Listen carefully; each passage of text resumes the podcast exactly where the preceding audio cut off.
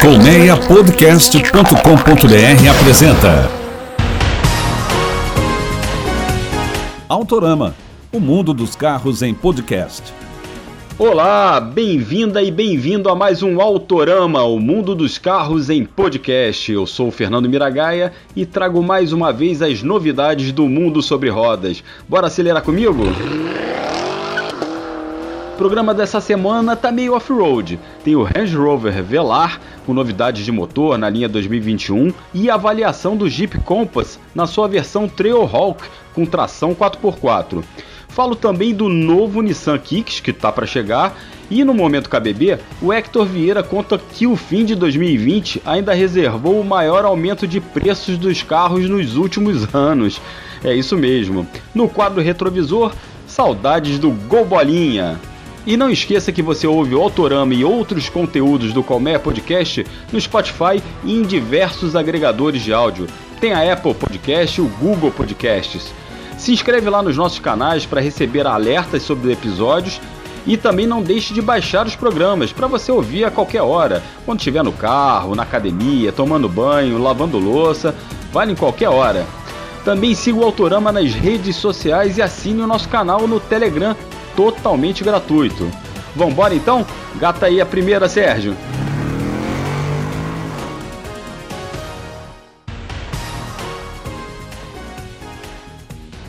A Nissan fez um mise-en-scène. Mise-en-scène é um termo meio antigo, né? Mas vamos lá.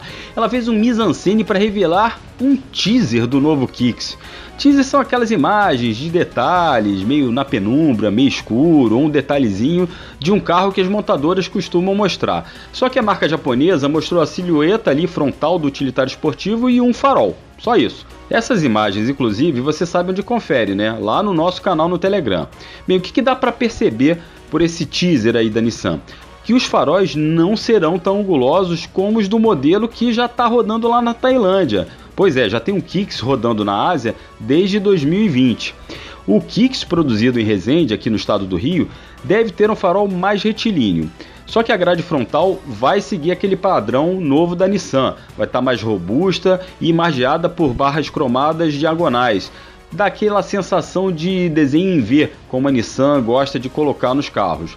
Bem, como eu falei, confere as imagens lá no nosso Telegram e nas nossas redes sociais. O que importa é quando esse novo Kicks chega, e ele chega em março. E o que esperar em equipamentos? Fica ligado que há uma expectativa que o SUV compacto ganhe novo painel e novo volante e também nova central multimídia, além de itens de auxílio ao motorista, como aquela frenagem autônoma de emergência e sensor de ponto cego. Claro que esses itens devem ficar nas versões mais caras. O motor, por sua vez, continuará o mesmo, 1.6 de 114 cavalos com um câmbio automático do tipo CVT. Estão falando que talvez nem tenha o manual de 5 marchas, hein? Ou seja, motor turbo para o Kicks só na próxima geração. Agora, os preços devem ficar ali entre os 90 mil e os 120 mil reais que hoje são pedidos pelo Kicks. Continuo falando de SUV, mas de um mais fora de estrada. Aliás, bem mais fora de estrada. Falo do Range Rover Velar, que tem novidades na cabine e no motor. O SUV agora tem a opção de um 3.0 a gasolina com 6 cilindros em linha, 340 cavalos de potência e quase 49 kg de torque a 1.500 rotações. O câmbio se mantém aquele automático de 8 marchas. E esse conjunto trabalha em um sistema que a gente chama de híbrido leve. Como é que é? É que ele tem um pequeno motorzinho elétrico que entrega força em determinadas situações, como se fosse um gerador, e isso dá uma aliviada legal no consumo do jipão. Bem, por dentro, o Velar agora tem novo volante com comandos sensíveis ao toque. É chique o negócio, gente.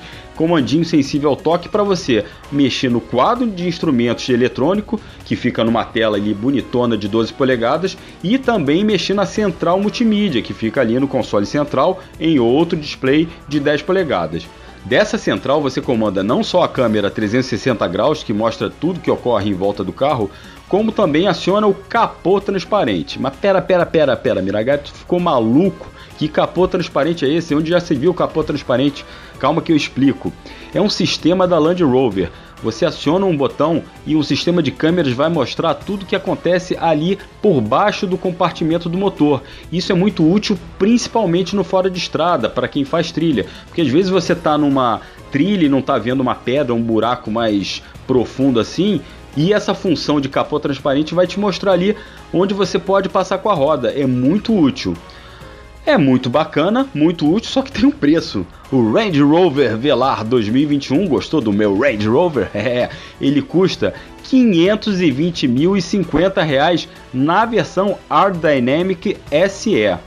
Na HSE chega a 564.350 reais. Tá achando que capô transparente vai tirar a onda de Range Rover? Com capô transparente e todo luxo requinte por menos de meio milhão? Vai não. Agora, tem SUV mais barato que pode até fazer uma graça ali no off-road. Tá, vamos combinar que não é nem tão barato que eu vou falar aqui. 212 mil reais. Esse é o preço do Jeep Compass Trailhawk que eu avaliei por uma semana. Olha, não é um Land Rover, obviamente, mas ó, entrega robustez e equipamentos bem interessantes para essa faixa de preço. Para começar, para início de conversa, o Compass é alto, ele tem bom vão livre do solo, o que o deixa à vontade ali para encarar aquela buraqueira da cidade. O que, que eu falo disso? Além do buraco, quebra-mola, valeta, etc., ele encara isso numa boa. E também vai te dar condições de encarar a estrada de terra até mais acidentada. Não falo só daquele chãozinho de terra para ir no sítio, de terra batida, que aí um Kicks, um Creta, ou um próprio HRV encaram numa boa. Estou falando de uma coisa mais acidentada mesmo, é, com os buracos, umas pedras. Bem, isso porque esse Jeep Compass tem o sistema de tração integral com opções para rodar em areia, lama, pedra e neve. Afinal, gente, estamos falando de um Jeep.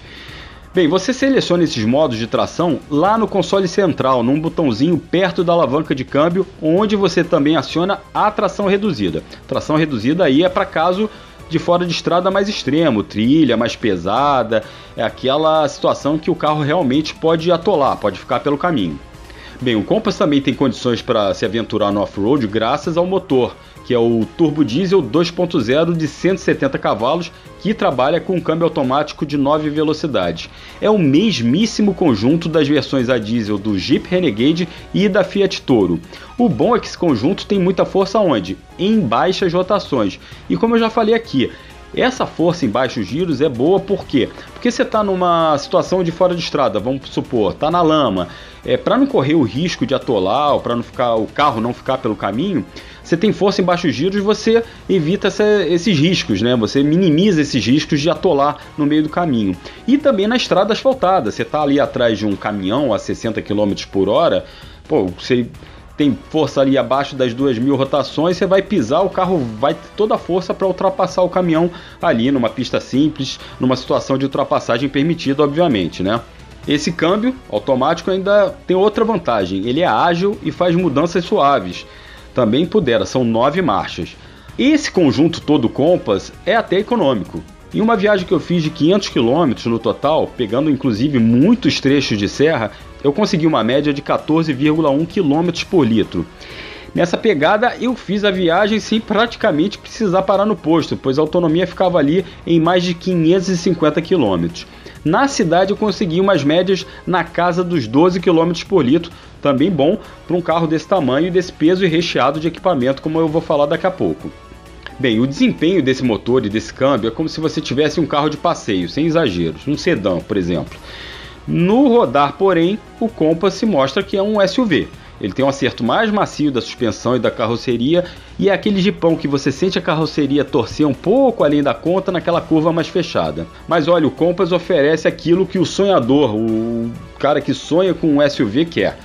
Posição de dirigir alta e boa ergonomia. Esse modelo da Jeep tem um porte de Hyundai X35, você fica numa posição bastante elevada, vê tudo à sua volta muito bem, tem uma boa visibilidade só que ele perde em espaço quando comparamos com outros modelos desse segmento de utilitários médios. Aí tem o Volkswagen Tiguan, Caoa Cherry Tiggo 8, Ford Territory, o próprio Chevrolet Equinox que tem mais espaço. No porta-mala a coisa complica ainda mais. Por causa dessa tração 4x4 e do jogo de suspensão, o espaço para bagagens dessa versão Trailhawk perdeu 20 litros. Quer dizer, fica em 390 litros. É o menor entre os rivais que eu citei. Ele já era abaixo. O Compass normal tem 410 litros e já perde para a maioria dos rivais. Esse então tem menos ainda. No que o Compass Trailhawk atrai? Justamente no pacote de equipamentos, no famoso custo-benefício. Anota aí o que, que esse bicho tem. Olha, ele tem 7 airbags, os controles são de estabilidade, de tração, anticapotamento, de subida e de descida. Quer dizer, para você bater esse carro, meu filho, você tem que fazer uma barbeiragem muito grande. Tem retrovisores rebatíveis eletricamente e ar-condicionado automático com duas zonas independentes. O banco do motorista tem ajustes elétricos e os bancos, por sinal, são revestidos de couro. E ainda tem, olha, sensor de ponto cego, sistema de estacionamento semi-autônomo, aquele que ajuda você a estacionar, fazer a baliza sozinho, e a central multimídia com tela de 8 polegadas, que é muito fácil e prática de mexer. Esse Compass Trailhawk que eu dirigi ainda tinha um pacote de opcionais de mais de 10 mil reais. Não é mole não. Nesse kit, olha, vinha o controle de cruzeiro adaptativo, aquele que mantém uma distância para o carro da frente na estrada e acelera e reduz conforme esse carro da frente acelera e reduz. Tem um alerta de colisão frontal com frenagem de emergência, quer dizer, ele avisa que você vai bater em alguma coisa ou vai atropelar alguém, pior ainda, e pode até frear o carro por completo. Tem ainda o monitoramento de faixa que dá uma tremidinha ali no volante quando você invade a outra pista sem acionar a seta e a regulagem automática dos faróis, que ajuda o nosso companheiro de viagem que está vindo na pista oposta. Como é que ele funciona? O farol está muito alto ali, você entrou na pista na estrada, pista simples, tem um carro vindo na outra direção também com o farol, ele percebe isso e baixa o facho de luz automaticamente. Esse agregado de opcionais né, nesse pacote de opcionais que eu estou citando, ainda vem o porta-malas com abertura automática. Você aperta um botãozinho ali e a tampa do porta-malas sobe e desce sozinha e ajuste elétrico para o banco do carona. Quer dizer, esse meu Compass custava mais de 222 mil reais. Meu Compass não, quem dera. esse Compass Trailhawk que eu dirigi custava mais de 222 mil reais. E no pós-venda, quanto esse carro vai te custar? Olha, na revisão ele vai te dar umas facadas, hein? Umas facadas bonitas. A primeira revisão custa 721 reais. a segunda mais de mil reais e a terceira mais de 1.500. Agora, sabe o que é bom nessa história? Que essas revisões são a cada 20 mil quilômetros, ao contrário da maioria dos SUVs, que são a cada 10 mil quilômetros. Na desvalorização, segundo o levantamento dos nossos colegas da consultoria KBB Brasil, o Compass teve uma perda de 8,87% no período de 12 meses.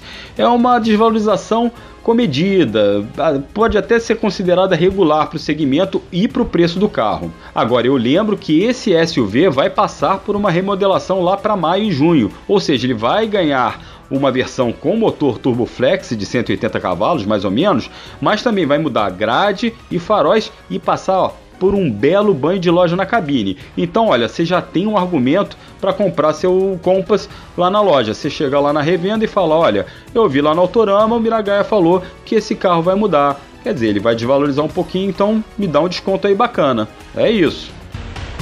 Por falar em preço de desvalorização, o Momento KBB de hoje vai falar como 2020 foi realmente um ano louco e especialmente também nos preços. É isso aí. O ano fechou com reajuste ainda maior dos carros. Ô Hector, conta aí que história é essa? Fala Mira! Hoje no nosso Momento KBB nós vamos falar dos dados da nossa última edição do Monitor de Variação de Preços KBB de 2020, que trouxe os números de dezembro. E olha, é isso mesmo, viu? Dezembro foi o mês com a maior alta dos preços de carros no ano passado. Isso no que diz respeito aos modelos usados. Enquanto os carros zero quilômetro tiveram um acréscimo de 0,51% no mês, os seminovos com até 3 anos de idade subiram 2,67% e os usados, aqueles com 4 a 10 anos, chegaram a 3,81% de alta. Só que se a gente colocar uma lupa dentro dos aumentos de cada ano modelo no grupo dos carros usados mais velhos, a gente vai ver que a variação chegou a passar dos 6% para os modelos 2012. Esse aumento todo tem a ver com toda a conjuntura atípica provocada pela pandemia, né? Mas um fator chave para o caso dos usados é o desequilíbrio entre a oferta e a demanda. Como menos carros zero quilômetro estão sendo vendidos e a demanda dos usados está aquecida, cria-se todo um descompasso entre a oferta e a demanda, e isso força os preços dos usados a subirem. É isso aí, Mira. Era isso que eu tinha para trazer para vocês hoje. Essas informações sobre o último monitor de variação de preços de 2020 aqui para os ouvintes do Autorama.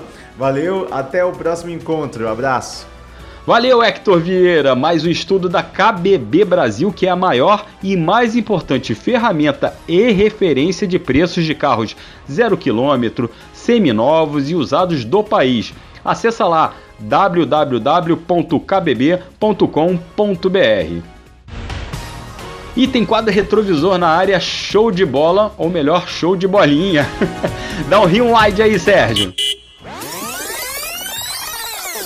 É, e rebobinamos até setembro de 1994, quando a Volkswagen anunciou a segunda geração do Gol, que ficou conhecido como Gol G2, mas apelidado carinhosamente e mais conhecido pelos fãs como Gol Bolinha. Olha, o Gol já era um sucesso nessa época. Esse bolinha só durou 5 anos no mercado brasileiro, quer dizer, um pouco mais, mas como único Gol ele só durou 5 anos. Só que ele foi responsável por consolidar o Gol como o carro mais vendido do país. A plataforma era basicamente a mesma do Gol BX, lançado lá em 1980, só que era uma arquitetura um pouco mais aprimorada e principalmente mais esticada tinha 11 centímetros a mais na distância entre os eixos, e isso resultava em um pouquinho mais de espaço interno. A Volkswagen manteve as configurações de motor e câmbio da época, os motores AP 1600 e 1800. A suspensão dianteira também foi mantida, assim como o eixo de torção traseiro, que usava molas e amortecedores telescópicos. O tanque de combustível aumentou, tinha capacidade para 53 litros, e o desenho bolinha aprimorou a aerodinâmica do Gol. E olha, esse foi o primeiro gol da história da linha, né? Da história da linha Gol a ter versão quatro portas. O Bolinha ainda trouxe, olha, vidros colados sem molduras e superfícies de acabamento mais suaves. Olha, mas o Gol Bolinha também apresentava seus vacilos de produção. O carro tinha umas peças, algumas peças ali desalinhadas e os materiais usados, os materiais de plástico usados no acabamento ainda eram de baixa qualidade. E uma coisa que a Volkswagen não mudou nesse Gol Bolinha foi a posição dos pedais e da coluna de direção. Ou seja, a posição de dirigir continuava meio torta em relação à frente do carro. Peraí, o que, que é isso? Gente, parece doido. Mas se você entrar em um Gol é, até os anos, até 1998, um Gol fabricado até 1998, você vai sentar, presta atenção, você está relativamente, é, discretamente torto com meio tortinho, com, com as mãos no volante, os pedais meio torto em relação à frente do carro. É, é, surreal, mas é isso mesmo. Você está discretamente meio torto, meio deslocado para sua esquerda. Presta atenção para você ver como é que é isso. Bem, o Gol Bolinha chegou a ganhar em 98 um motor a diesel, mas claro, esse motor 1.9 foi feito para alguns mercados de exportação. Por aqui, o modelo 1.0 MI que gozava daquelas, daquele desconto mais generoso de IPI, virou o Special.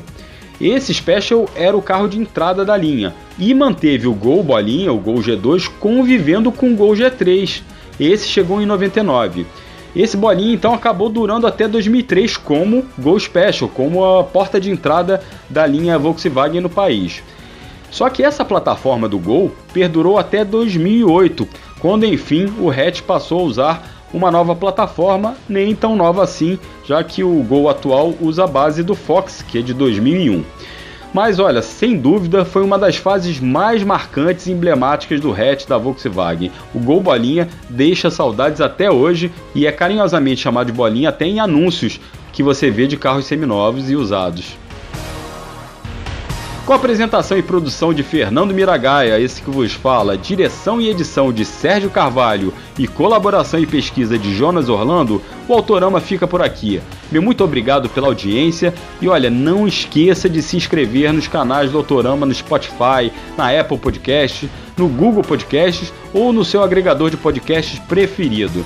E olha, nos acompanha nas redes sociais: Instagram, Twitter, Facebook e o nosso canal lá no Telegram, onde eu coloco todas as fotos e informações dos carros que eu falo aqui. Um grande abraço, até a próxima e acelera de casa! Autorama, o mundo dos carros em podcast.